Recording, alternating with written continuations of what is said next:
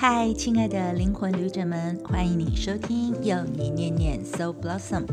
每一念都是自然星耀，每一念都有禅悦芬芳。希望让你的灵魂绽放美好能量，念念不忘。我是一夕又一。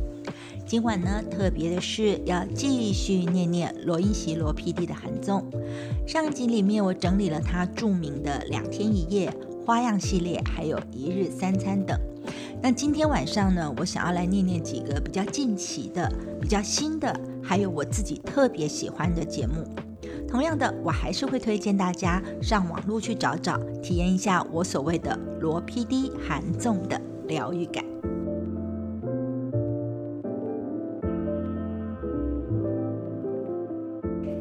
今年韩综的系列呢，其实是因为我一直强调，在韩国的综艺节目里面，他们背后的气化力跟创意感，真的是让我得到很奥妙的被疗愈的感受。而这个特质在撑起韩综半边天的罗英席 P.D 上，当然更明显。他呢很喜欢有一种打破惯性，这是他的一个招牌的配方，也就是呢他不按表操课，他会用无脚本的拍摄、隐藏式的摄影机，加上他大胆的选角，会成功的制造很多吸睛的效果，而且他的后置是非常用心的，有的时候他的剪辑方式里面呢，你可以感觉到他是充满了那种他自己习惯的那种像编剧一样的这个故事性的剪接手法。而且它的字幕呢，所配上的一些话语啊，或者是关键字，或者是特色字，都非常的精准。还有就是我太喜欢它的配乐了，因为它每一个环节当中所使用的配乐呢，都会让我觉得真的是恰到好处。就是这些细节呢，增加了它所有节目的可看性。然后说到创意呢，其实罗 PD 说创意并不难，他创意的最佳要诀呢，就是一旧加上一新这种创意的思考法。也就是说，只要在大家熟悉的旧事物上面结合新的元素，他觉得就会是好的创意。而且呢，他用非常真挚的态度制作节目，然后找出他自己喜欢，同时也能够引起观众共鸣的素材，再带入一些不同的变化。所以呢，他的节目总是充满着一种亲和力，然后又有新鲜感。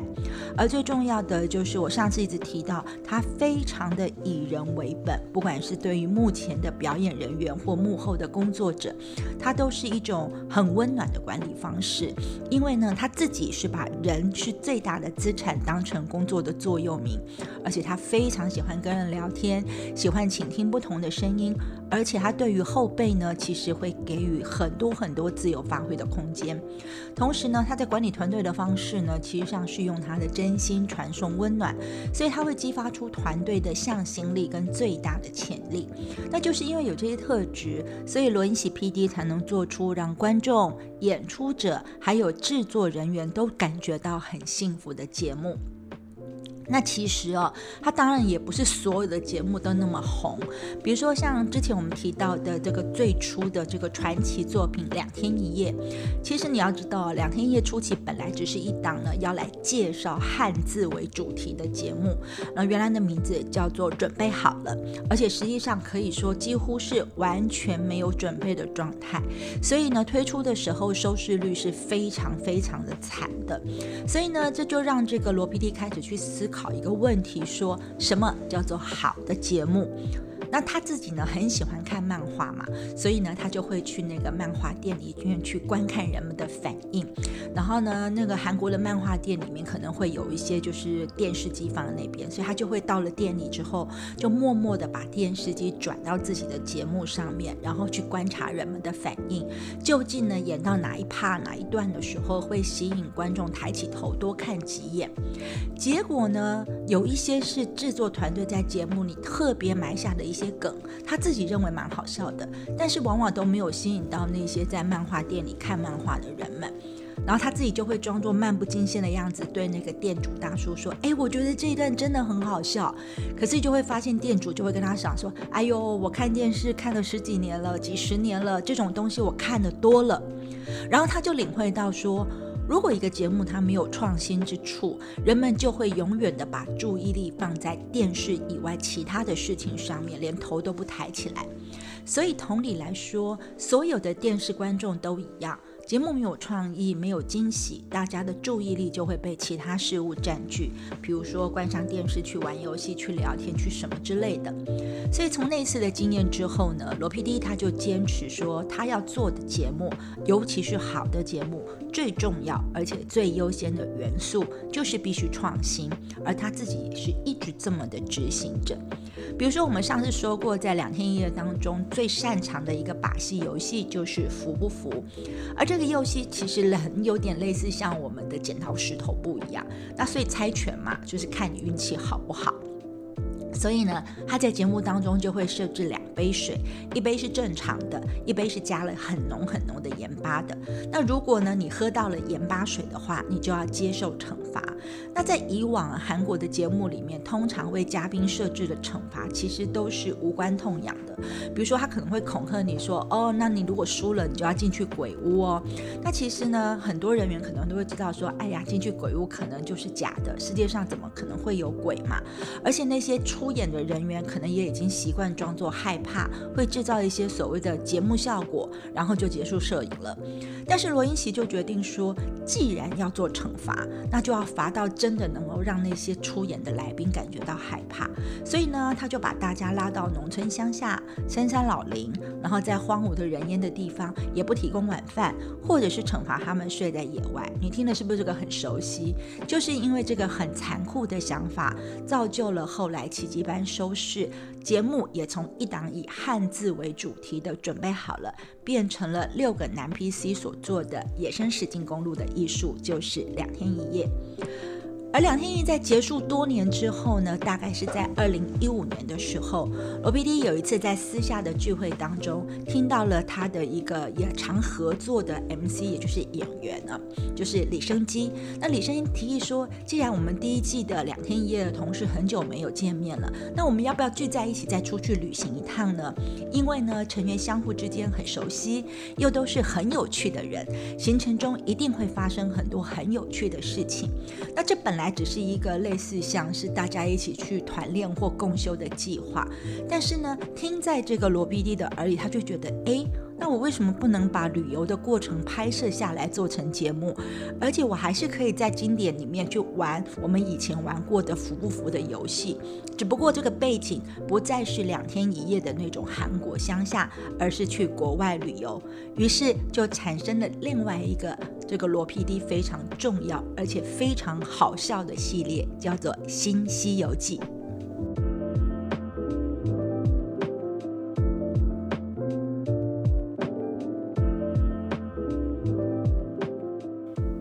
其实呢，要说到所谓的疗愈性哦，我觉得如果不管是电影或戏剧或者是节目，只要能够让人不由自主的笑开怀，我觉得就是最基本的疗愈了吧。所以呢，如果以好笑跟玩游戏来说，就一定要提到从二零一五年开播的新《西游记》，也就是刚刚我们说了，在一趟旅行之后所衍生出来的综艺节目，到现在它其实总共已经推出了八季。那为什么叫？《新西游记》呢，就是它的节目概念，对，很重要。我每次都会看概念哦。节目概念呢，是以中国古典文学当中的《西游记》，就是他们去取经嘛，还有日本漫画当中有的《龙珠》，就是七龙珠里面来作为共同发想。所以，所有参与的成员呢，要在出国旅行的期间，透过完成各种任务来获得七颗龙珠，就能够实现他们想要的愿望。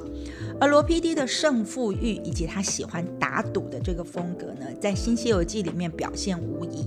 因为呢，节目当中常常进行的是一种，就是其实没有什么必要，但是呢，好像忍不住大家好朋友聚在一起就会做的无意义赌博的事件。比如说最经典的，我曾经在之前提过，就是在这个《新西游记》第四季的时候，其实有一个叫做送神纸的事件，也就是成员呢，就是 Winner 的宋敏浩。号呢，它呢很容易，因为大家有一种游戏，就是比如说每个人要做大象转圈，转个十圈之后，开始要稳定的走路走到某个地方，然后做某一个动作，如果成功的话就可以。那其实呢，宋敏浩他克服了大象转圈的晕眩，他真的一点都没有晕眩的感觉，转了十圈之后非常稳定的走路，而且手指非常稳定的就点出他们挂在墙上要他指出的昂贵的蓝宝坚尼。所以呢，因为他只到了蓝宝坚尼，当初呢这个节目的打赌就是，哎，我就送你蓝宝坚尼啊。所以呢，这个制作费差点哈是让他们是节目开天窗的哦。另外还有一次。打赌呢，也是在《新西游记》的外传节目当中，意思就是他们去冰岛的一日三餐首播的时候。其实哦，这个节目也很有趣，是因为罗 PD 呢在自己的 YouTube 频道上面呢就口出狂言，就是他的 YouTube 节目里面说说，如果我的这个 YouTube 频道呢的订阅数达到一百万的话，我就会把李秀根还有殷志源这两个呢他的成员送到月球上去旅行。结果呢，后来订阅数真的快要达到一百万的时候，制作组就赶快去发现说，如果真的要去月球的话，制作费的出估大概就要。差不多是四千亿的韩币，大概就是新台币九十四亿元左右，真的是吓死人了。所以呢，这个罗 p 才紧急开直播，要求大家说，你们就不要来订我的频道了，取消订阅我的 YouTube。然后这场非常大的这个赌博赌气的闹剧才因此落幕哦。所以你想想看，其实连这样的无意义赌博的事件都会变成节目的元素之一。所以呢，在新西游记里面呢，有好多好多这样的经典。场景，那除了呢这些成员们之间的这种打赌啊、打闹啊，或者是斗嘴的化学反应之外，其实呢《新西游记》里面就是那种无厘头的好笑，但是好笑里面呢也是透过玩各式各样的游戏，所以呢在原来的两天一夜里面有的服部游戏呢，到了《新西游记》就是开始做各式各样的发展，比如说它发展出一个叫做极尽的呐喊，也就是说呢，哎两边的人就是呢大家互相。两人一组，然后戴着耳机，耳机里面放非常大声的音乐，然后吼来吼去，看呢对方猜出对方在讲什么东西的游戏，或者是呢有一个高帽子游戏，就是呢大家都戴上很高的帽子，遮住眼睛，遮住所有的感觉，只留一个小洞，然后就在那边盲目的摸索走路，然后要走到目的地。那这些游戏呢，其实都会让年轻人们觉得说，哎，如果我们大家聚在一起玩的时候，就可以也一起来玩这个游戏，所以就成了非常热门的话。而且呢，这个《新奇游记》呢还创造了很多的周边产品，比如说呢，它有一个吉祥物叫做神庙汉家族，它就是一个布偶啦，但是就是一个长相有点搞笑、很滑稽的一个所谓的长相的一个神庙汉，然后整个都是黄色抢眼的外观，但是非常受到粉丝的喜欢，所以呢，它只要推出这个周边商品或贴图的话，都可以创造出巨大的商机，算是另类的一个。国民偶像了，所以呢，《新西游记》你说它到底有没有什么呃很有素质的意志性或什么？其实也没有，就是一群人然后在一起做很多搞笑的事情，然后玩很多的游戏。可是透过这样的互动呢，居然也可以让所有人看了哈哈大笑之后，疗愈了我们自己的内在。还有很特别的地方就是呢，《新西游记》衍生出许多子系列的节目，他们其实呢也都是由这个罗云熙 PD 操刀的，就像我们之前看到一日三餐衍生了很多的系列一样。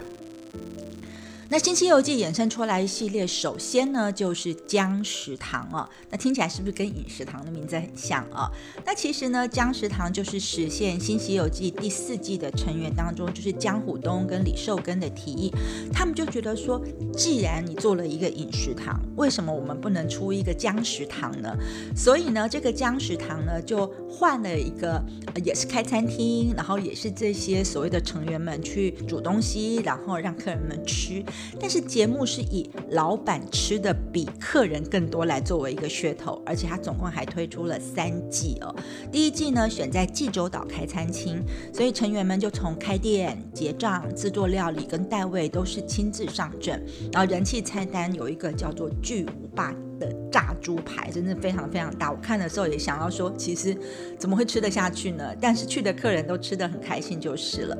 然后第二季的时候加入了新的成员 P.O. 主打的料理就是辣炒年糕。然后第三季呢，则加入了呢退伍回来的这个 Super Junior 的圭贤，主打的就是披萨，而且它披萨还分为呢很壮很大的一片的江湖通披萨，非常大片，跟非常袖珍、长得非常个子小的李寿根披萨，就是六十公分的披萨。所以其实就是各式各样的创意菜单，吸引了许多观众，而且呢，这些观众都希望能够呢到这个江食堂来吃饭，参与节目的录制，甚至还有是粉丝就是呢闻讯而来的，而且几乎达到一位难求的程度。那最后呢，忙碌的结果不只是目前演员，连刘 PD 自己也开始奉献了，当当起这个洗碗工的工作，所以可以说是鞠躬尽瘁的。那除了电视上的节目之外呢？当然，随着网络新媒体的这个兴起，光是在电视里面播综艺呢，其实是没有办法满足我们的罗 PD 的。所以呢，他觉得他也要做上传影片到 YouTube 的这个动作，经营自己的 YouTube 频道。所以他创了一个。自己的频道叫做十五页的频道，而这十五页的频道呢，就是呢，把他跟他已经做出相当默契的艺人们呢，帮他们规划起各式各样的网络综艺。比如说我刚刚说的，像食量很大，因为呢的江湖东，因为他原来是在做这种嗯摔跤的选手的。那江湖东呢，因为食量很大，所以罗罗 PD 就找他做了一个很新的网络节目，叫做煮拉面的男人。那意思就是呢，江湖东。到韩国各地去进行这个拉面吃播，就是呢，他要煮一个拉面，然后把它吃完。那这个拉面呢，当然呢，除了这个韩国本身的这个道地的拉面之外，会加入当地每个乡镇新鲜的食材。但是有的时候你就会觉得，看着有人很豪爽的吃相，然后大口的吸入面条的模样，嗯，我是不知道啦。但是有的时候，我如果晚上在看它的时候，我觉得韩国综艺的美食节目拍起来的食物，不知道为什么都是特别的鲜活又好吃，所以呢，你一定会食欲大增的。那除了江虎东之之外呢，在《新西游记》当中，年轻赖里面的宋敏浩就是 Mino 呢，他其实本身就是出生于这个 Winner 的 rapper 担当，然后他也在饶舌的音乐全球节目就是 Show Me the Money 第四季当中呢，其实有超猛的表现。那当然，他也延续着这个《新西游记》的衍生，在江食堂里面呢，也有他的一个重要的位置。他不仅要顾好的就是外场的吧台，而且最让人双眼发亮。就是他他的绘画实力真的太好了，已经算是艺术家等级，可以卖画、可以开画展的哦。所以呢，其实他对于各项艺术的创作欲望跟才华，真的也非常的多。所以呢，在江食堂系列里面呢，这个敏浩呢，他白天就打工，晚上呢就作画，然后呢，把这个厨房里的各个地方，比如说勺子啊、墙壁啊，都当成可以作画的地方，然后信手拈来。那你。可想而知，他他对于美感跟他的艺术性是很有 sense 的，所以呢，他也有一个他自己极具风格的这个机场时尚，甚至呢，名号也成为二零一九年首位走上了 LV 的巴黎时装周伸展台的 K-pop 的偶像。那因为他有这样的艺术特色跟时尚的这个所谓的呃功能，所以呢，罗 PD 就邀请这个敏浩呢，跟他的高中同班同学，就是 Blackpink 的 P.O，后来也进入了新西。游记当中，他们在网络上面就 P 了一个五分钟的非常短的极短片的综艺，就叫做《马普帅小子》。那这个综艺在干嘛呢？也很有趣，它就是实验性很。高是一个在讲流行时尚的综艺节目，那这两个人就化身成时尚的 YouTuber，然后每一集里面都要融入各种超乎常理的 TPO，也就是不同的时间、不同的地点、不同场合里面去刁难他们。比如说，你去医院给为人很严格的大伯探病，然后紧接着在没有时间换衣服下又要去夜店公演的时候，你的时尚要怎么穿搭？然后就借着这个种种的这种 fashion。时尚的考验小剧场，让两个人依照他们自己的资源去搭配出属于自己的风格时尚，然后比赛。那胜负由谁决定呢？由网友亲自选出来。然后这个选出来的结果当然会挑战他们时尚的自尊心。不过呢，这个五分钟节目呢，最大的笑点，我觉得就是呢，常常就是穿着一身黑的罗 PD，他当然不会有什么时尚嘛，所以呢，就会被这两个帅小子呢要改造一番。哈，然后每一次改造的样子我都觉得很好玩又很可爱哦，所以绝对是你不能够错过的景象。那像这样的网络版、YouTube 版的五分钟的综艺系列里面呢，还有《新西游记》当中 Super Junior 的老少年龟贤所做的一部电影啊，应该算是一个小的综艺哦。因为呢，罗英喜 PD 在自己打造的这个频道里面呢。帮龟贤做了一个很有趣的综艺节目，名字也很好玩，叫做《肩膀舞要跳到什么时候啊？啊，那这个原因，这个起始的原因，是因为龟贤在《新西游记》的第四季里面有一个游戏当中，就是他们常常会摆出很多不同的拉面、不同的酒或不同品牌的食物，然后让这个所谓的成员们去猜出来说，到底你知不知道哪个是哪一个？这样，所以呢，有一次呢，他们就安排了。烧酒品牌的测试，结果没想到龟贤呢非常的了解，然后也非常的喜欢，所以他从此就获得了一个分身的绰号，就叫做草酒鬼哦。而且龟贤其实自己对料理也蛮有一套的，所以呢，鬼才罗 PD 就想到了说，你的个人特色是这样，那我就打造出一个以酒为主题的综艺节目。那节目也很短，大概只有五分钟左右，然后从准备一桌最好的下酒菜开始，到风靡一时。的各种酒类，或者是告诉大家说，一个人喝酒，一个人怎么样品品酒也能够玩得开心的方式。那简单来说，我觉得它就是一个可以用最短的时间、最快的方式，让人家了解到真实的韩国饮食文化的综艺节目哦。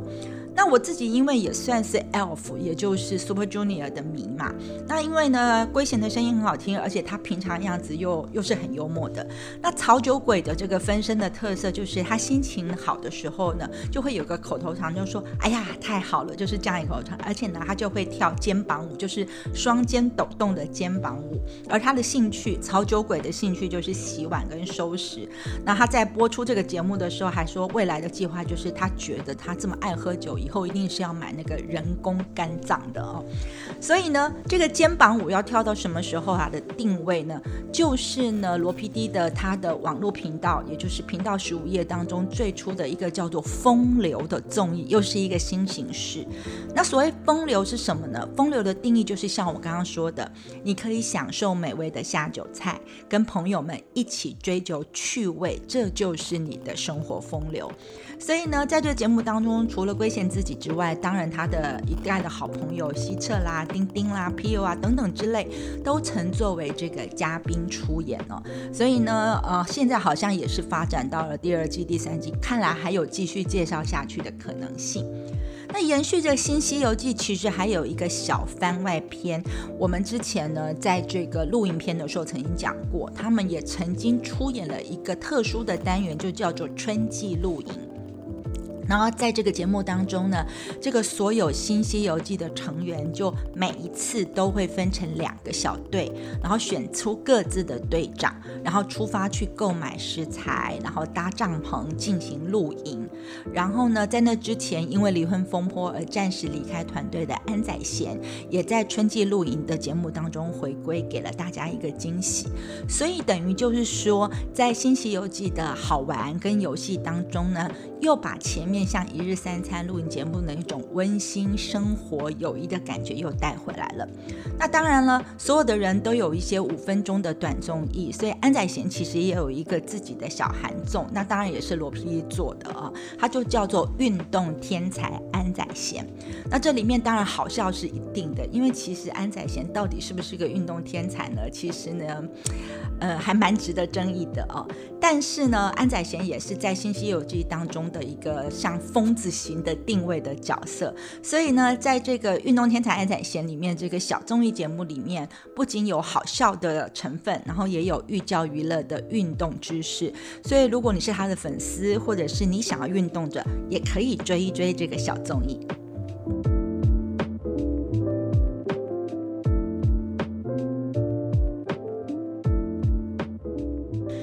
继续来念念韩综。接下来我要念念的可是罗英熙 PD 当中一个非常特殊的系列。其实呢，在刚才前面的时候，我已经大概有提到一点了，就是在网络 YouTube 频道上面进行的一个节目，叫做《出差十五夜》哦。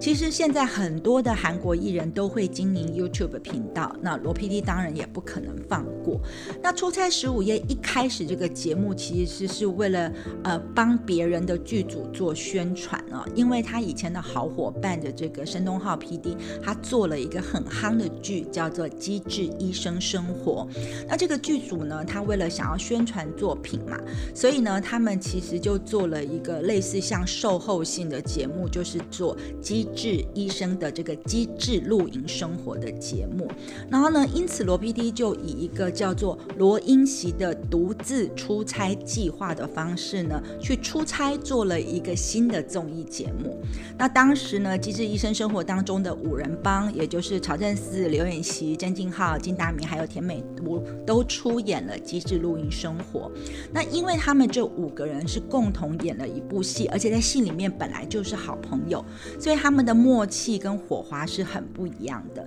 然后呢，觉得戏里面看不够的朋友们，就可以在戏外继续看到这几位演员的互动。然后罗 PD 呢，就在他们做露营生活的节节目的第一集里面就惊喜现身，然后帮五人帮准备了一连串在露营的时候可以玩的经典小游戏。没错，就是在《新西游记》里面玩出来的各种游戏。因为呢，在《新西游记》里面的那种游戏呢，我刚刚之前说过嘛，它已经变成是很多人在生活当中，甚至是艺人朋友他们在闲暇的时候也会很想尝试看看的游戏。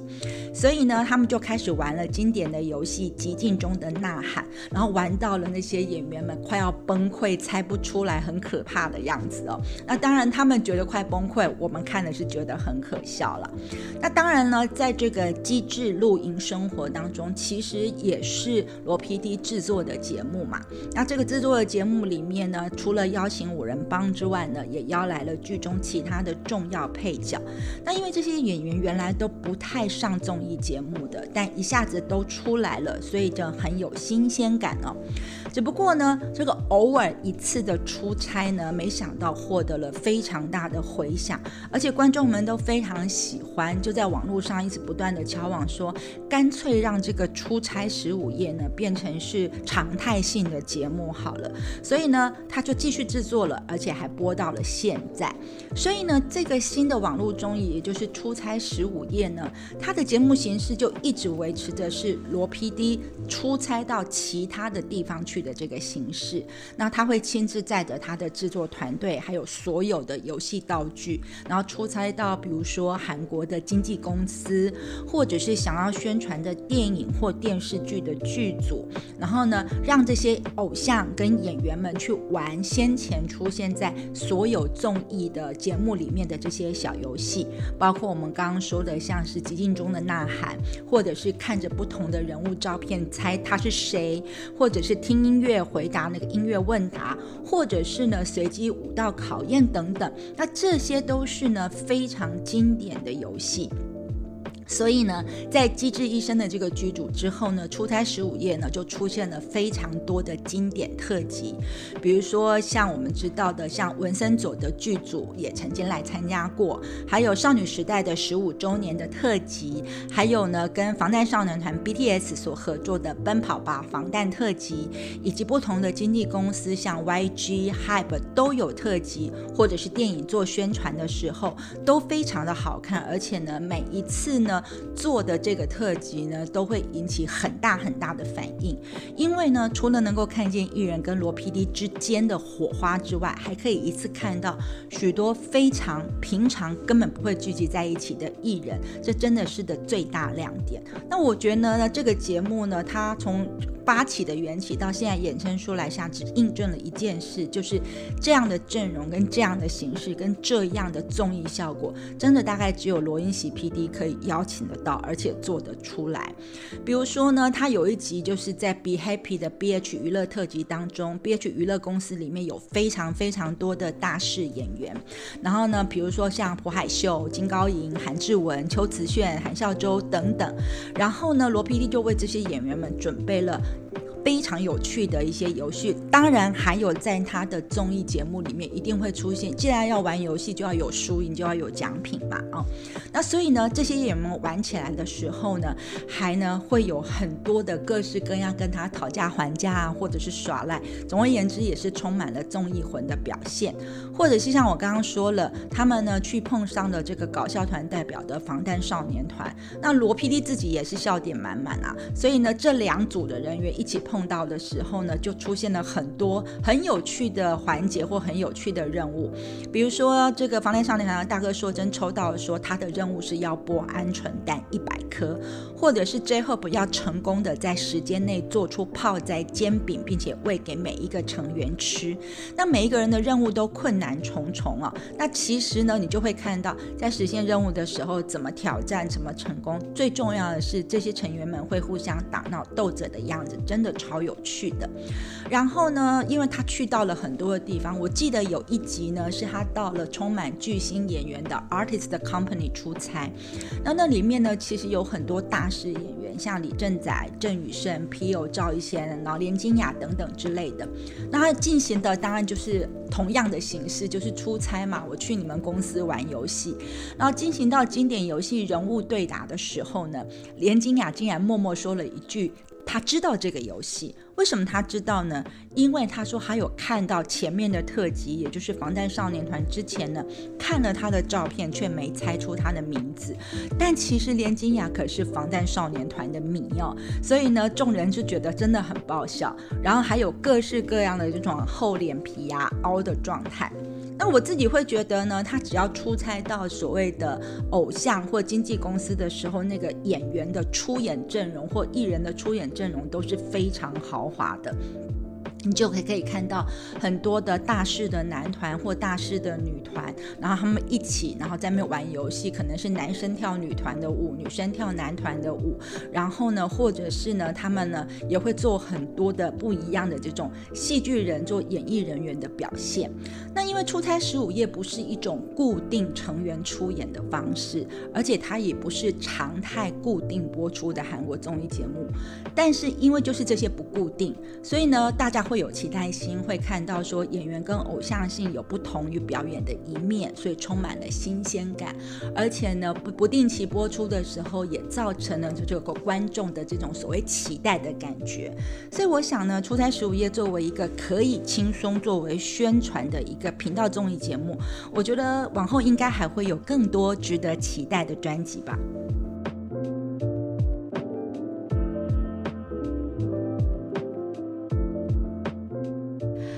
回到又一念念呢。其实我要念念的，当然就是呢，我觉得是韩综大咖最大咖，就是罗英喜，应该算是大神的 P D 的一个综艺节目。那我们谈了他很多经典的系列，但是我觉得他最新的综艺，大概就是去年六月的时候推出的，叫做《Bang Bang 地球娱乐室》啊。那这是一个很年轻的节目，而且是一个真人实境的综艺节目。它的设定是呢，是有四名为了抓住逃到地球的。月球兔子而聚集在一起的勇士们，然后他们穿越时空展开的一种新概念的 hybrid 的动作冒险综艺节目哦。它的第一季呢就把场景拉到了泰国，那当然也是展开各种游戏，而且希望透过不同的成员，然后摩擦或者是交汇出不同的趣味跟笑容。那当然了，我说他很重视人，也很会开发人的这个罗皮。P D 这回呢，其实找来的又是韩综里面的新面孔，固定出演的那四位勇士，包括了谐星演员李恩智啊，他非常会跳舞，而且非常会模仿，还有就是我很喜欢的女团 Oh My Girl 的 rapper Mimi，以及呢最新的大师女团，嗯啊 I V E 的这个队长安于真，以及呢。很年轻、很有才艺的嘻哈歌手李永芝，那这四个人其实都没有固定在综艺节目里面过，但是呢，他们一凑成团的时候呢，在这个新的节目，也就是《biang biang 地球娱乐室》里面呢，他们有各种疯狂的举动，然后常常让制作组觉得超崩溃。而且说老实话，我真的觉得没有什么头绪，也没有什么章法，但是每一集都非常非常的爆笑，是那种让我这把年纪。五年级生也可以笑到整个肚子很痛的感觉哦。比如说他们在泰国行程刚展开的时候呢，节目组当然就把这四位成员就是直接丢包，丢包在一个韩式按摩店，并且他们留下了以泰文所写下的线索，然后限这四个人必须在一小时找到晚餐的餐厅位，呃，午餐的餐厅位置才能去享用这个餐点。那其实如果照以前的我们的习惯或是一般人呢，被丢包在异国他乡呢，可能是十分慌张的。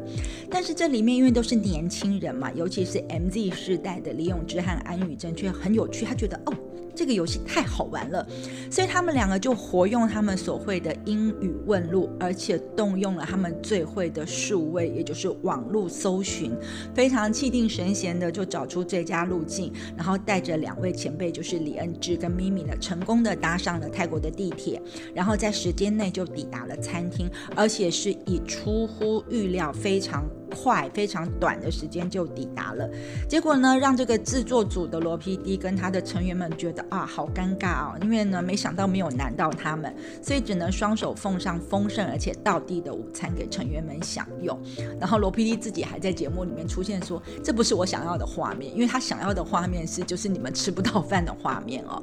那其实，在这个《边疆地球娱乐室》里面，最重要的游戏任务就是要在泰国追捕逃亡到过来的这个月球的兔子嘛。那其实罗皮在节目的行前会议当中承诺说，如果四位成为成功的在他们锁定的时间之内抓到这只兔子的话，每个人就可以获得两百万元的奖金，就是韩元的奖金。可是他没有想到说，其实这四个人。非常的机智，又非常的好胜，又非常的机动力强。他轻而易举就推理出兔子的位置，不到一个小时就完成了他们的任务。所以呢，有趣的地方就在于这个幕后制作团队又要开始面临制作费破产危机了。所以呢，这个罗 PD 只好紧急的聚集成员，重新协商说：“我不知道你们呢会这么样快成功，我是不是可以跟你们商量一下，我们调降一下奖金的额度？”那总而言之就很搞笑啊。所以成员们也会说。啊，那你当 P D 这么多年了，那这些制作费你们没有计算好哦。那这就是这个节目里面的无厘头的乐趣哦。那泰国行程的第二站里面，其实他们本来是要到非常炎热的苏梅岛拍摄的。那呢，其实节目组本来是计划让成员们在烈日下玩游戏，赢了人才可以进到冷气房里面享用冷饮，输了就得喝热茶当做惩罚，又是一个服不服的概念。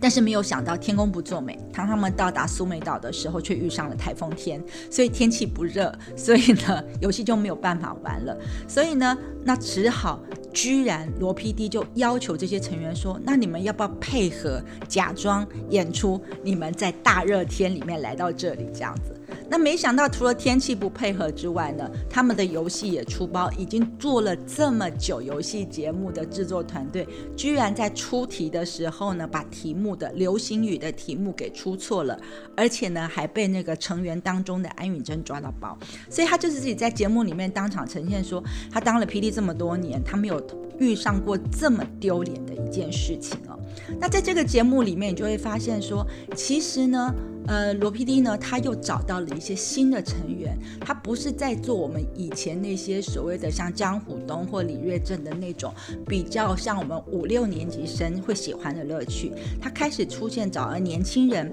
开始做一些更新潮的、更搞笑的、更脱序的，但是呢又更诙谐的一些剧情的感觉。所以呢，这个《变亮地球娱乐室》里面这四个人呢，他们开始呢就是疯狂的跟所谓的 PD 们挑战。甚至呢，他们呢也开始跟所有的节目成员在节目里面去玩，然后去做游戏。比如说有一集呢，他们玩经典游戏叫猜歌游戏，然后其实是由这个子弟兵，就是罗 PD 的子弟兵的朴 PD 呢去担任厨师。也就是说，如果他们玩游戏答题成功的话，你就会现场烤肉让他们可以吃到一块。但是呢，在节目进行当中的时候，居然看到那个正在烤肉的这个幕后人员很本。能把肉烤好之后，因为太香，就直接夹进自己的嘴里。结果所有的成员跟现场的工作人员全部都傻眼了。然后罗 PD 就直接说：“哎，先生，工作人员，你不是来录影的，你是呢，你是来工作的，你不是来这边玩的，千万不要这样哦。”所以其实这个节目就开始呢，又出现了跟以前不一样的风貌。记得前面的时候，我整理说过，罗 PD 有一个创意的特色，就是在。旧的东西上面加上新的元素，所以《边疆地球娱乐室》也是这样。虽然可能玩的还是一些以前玩过的经典游戏，但是因为成员不同、场景不同，还有每个人的人格特性不同的时候，就玩出了更多更有意思的好笑的火花出来。所以去年呢，这个新节目播出之后，四名成员的默契跟火花意外的好，而引起了好评，讨论度很高，人气也持续上涨，让这四个人的这个这个知名度都变得飙涨了起来。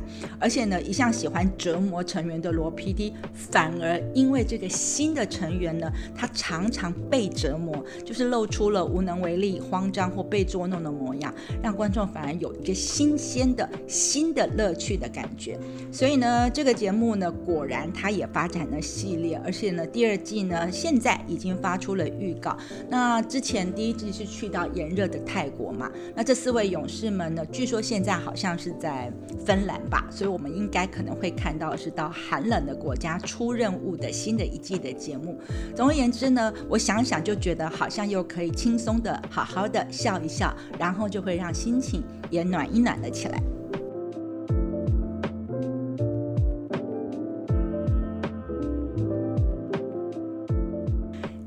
念念罗 PD 的韩综节目，其实呢，除了他几个成名的系列节目之外，我。真正比较喜欢的还有他的几个小品的韩综，就是其实没有做成系列，只是一个主题规划。但是因为我觉得它充满了温馨人情了，所以我自己反而特别喜欢。比如说二零一九年里面呢，我觉得看到了一个最疗愈的综艺节目，就叫做《咖啡朋友》。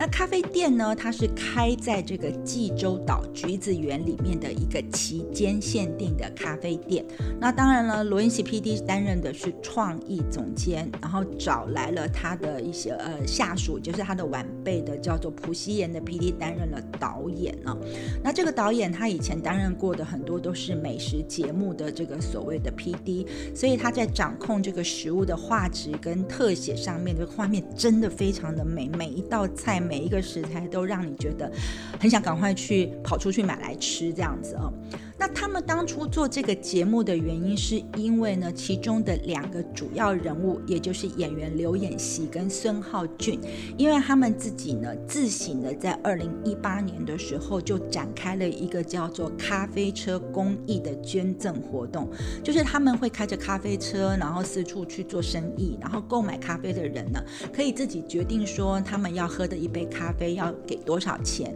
然后他们所有收入的钱都会全额捐。赠的一个活动，那罗 PD 觉得这个感觉，这个活动是很不错，就把它延伸到了节目当中来。那刚我说了，这个咖啡朋友的这个咖啡厅呢，他们是选在一整片的橘子园里面，那店面呢是由原本的橘子园的仓库改造的，所以在第一集里面就介绍了说他们如何把这个墙哦做了一些装修，然后呢打开墙做了两面落地窗，引进光线，然后。后呢，怎么样可以呢？setting 出一个很有意境、光线很好、很轻松、很疗愈的咖啡馆的空间。其实我觉得，单单看他们在布置的这个环节哦，我就觉得很像我以前在看日本的一些，比如说住宅大改造或者是空间改造的一些节目。那我真的发现说，其实疗愈的元素其实是从空间就开始的。然后呢，因为是在橘子园里面嘛，所以周围会有满满的橘子树。那那橘子树呢的果实呢，也是供客人去可以采好采满带回家的。那既然是咖啡朋友，除了好咖啡之外，也有好料理。那么这个菜色呢，就从法式吐司到香辣猪肉炖菜都很多，而且真的看起来都很好吃。那当然呢，因为有咖啡，所以呢，这个店长孙浩俊呢，他其实是有执照的咖啡师，所以他的手冲咖啡也非常的好喝。对我来说呢，我最喜欢的是因为里面的橘子，我真的太爱它的橘子了。那因为有橘子，所以呢，这个节目当中就出现了一个重点特色的食材，就是用橘子园里的橘子所制作的橘子蜜。哦，我真的有把它念清楚哈。然后呢，用橘子蜜做成不同的饮料，比如说从一开始最简单的呃蜜橘茶、蜜橘汽水、柑橘巧克力，然后到现榨的柑橘汁。然后开始呢就做了无限大的这个所谓的饮料的发展，而且名字都非常有趣，比如说有叫陷入牛奶的橘子，还有陷入 latte 的橘子，陷入巧克力的橘子，还有陷入红酒的橘子。朋友们，其实就是呢，今年这个冬天我最想要喝，也常常做来喝的热红酒啊。那这真的是好吸引我，所以呢，影响我的结果就是我刚刚说的，我其实就是干脆自己也去买这个橘子然后自己也做来喝。那除了这些漂亮的就是饮料之外呢，还有每一集都会不断增加的那些菜色，而且他们的餐点所使用的那种很特殊、很难熬的酱料跟面包，都是他们自己做的。那除了两位店长之外呢，他们找来了这个女演员崔智友做经理，然后找来了这个演员的梁世忠作为助手，而且每一集都会还有不同的兼职的实习生，都是呢他们呢自己找来的，有呃亲。戚朋友关系的这些演员朋友们，比如说有赵在允啊，有东方神起的允浩啊，有这个呃 EXO 的世勋呐，有南柱和张丹尼尔等等。总而言之呢，兼职的员工每位真的都是帅哥，帅到不行啊！那看到最后都不知道到底是要聚焦在空间，还是聚焦在食物，还是聚焦在美男子身上。不过我觉得最有趣的呢，莫过是其中的一个，就所谓的实习生，就是呢。教导店长们料理的这个韩国综艺，尤其是美食综艺界当中的大佬，就是呢料理的厨师白种元老师，他们来打工。他一开始就说：“哎，老师，你来看看呢，我们做的好不好？”但其实就是骗他来打工的。所以呢，白老师一来的时候，也跟其他的兼职实习生一样，要从洗碗工开始。但是你要知道，这白老师毕竟是一个大厨师嘛，所以呢，他其实呢经历过太多，他也开过餐厅，然后也卖过很多的食物，所以呢，这个小小的这个餐厅、这个咖啡馆里面会发生的事情，他都能够解决，而且能够快速的完成，并且掌握流程。所以呢，我就觉得那一集里面呢，而且你知道，所有来到咖啡朋友店的那个里面的所有的人，知道可以吃到白种元老师做的菜的时候。大概心情应该会乘以二三倍以上的开心吧，哦，那这个咖啡朋友的这个节目呢，最惹人喜爱的桥段就是成员们打理店面，还有各种有趣的互动，然后让我自己真的觉得，我虽然是在网络频道上面看的，但是我真的会不想要按下停止键，就是很想一路看下去。那很帅的男生，然后又有很好的美食餐饮，真的是三百六十度无死角，我觉得真的是一个很完美的疗愈综艺节目哦。那此外呢，这个咖啡朋友的这个韩综，我自己觉得，其实身边应该有很多人很想要开咖啡店吧，所以我真的会觉得你也可以呢，想要开咖啡店的也可以来看看呢这个节目，因为其实要经营一家店真的很不容易哦。那那种辛苦跟辛酸呢，是节目无法整体呈现，但是你可以参考他们整个的流程，比如说他们找到什么样的点，空间怎么样做，菜单怎么样设计，然后经营策略是什么，行销宣传是。什么？什么然后食物采买备料怎么做？餐饮制作的流程是怎么样？然后订单怎么出？然后呢，这个出菜的时候怎么管理？然后职员怎么样派工？清洁打扫等等。其实，在节目里面，他们都是确实经过一些探讨，确实经过一些实际上的操作，然后不断的修正跟练习。总而言之哦，你就会发现开咖啡店其实不太浪漫，但是自己对我来讲的话，我觉得看电视呢，其实很疗愈就好了。但是我想。呢，对于真正想要开店、有这个梦想的人来说，说不定这样的一个节目也能够启发你的人生。那除了咖啡朋友这个小品综艺之外呢，还有一档罗 PD 做的小品综艺，其实我之前在念念里面跟大家分享过，就是森林里的小屋。那其实这个节目邀请了苏志燮跟朴信惠参与了离群所居的田园生活，他们各自住进了 Off the Greenhouse，也就是没有接电也没有自来水的这种小木屋里面，仅仅靠着太阳能板来维持所需要的电力。然后呢，这个拍摄的方。式就很像是纪录片，而且每一集都会给成员任务完成。比如说，它的题目就是请你花三小时用餐，或请你制作简单的吊床，或者是采集野菜做饭。那其实节目的宗旨，我一直说过，罗 P 的节目宗旨一直是最重要的。而我喜欢的森林里的小屋的宗旨，就是让人可以回归本质，也就是向传观众传达说，如果你想摆脱繁忙的都市生活，其实就可以进行这样的实验。只不过，如果是你的话，你敢做这样的挑战吗？哦。其实呢，说着这么多，韩仲之于我呢，就是一个可以在我自己的眼耳鼻舌身意上面都有共振的疗愈。那我自己在看罗英喜 P.D 的综艺，我觉得他永远都能给人很多的笑点跟感悟。这是因为他不仅是在做综艺，而是他在做他自己喜欢的跟自己想做的事情。所以呢，他不喜欢有太多的束缚，跟他所有节目的 MC 之间有很多。很嘴欠的打赌或者是斗嘴，然后比如说他可以赌今日的播放分量，赌野外的这个夜宿，赌到六亿韩元的豪车。那其实你就会觉得罗 PD 在节目里面的形象是有点善良，又有那么一点点邪恶。但是呢，他所有的节目形式就是讲，没有一定的模板，也没有一定说他是要有什么样的这个套路或剧本。他其实就是来自于说他们原先做了什么东西，在旧的东西上。上面，他跟他的团队就有一个新的点子，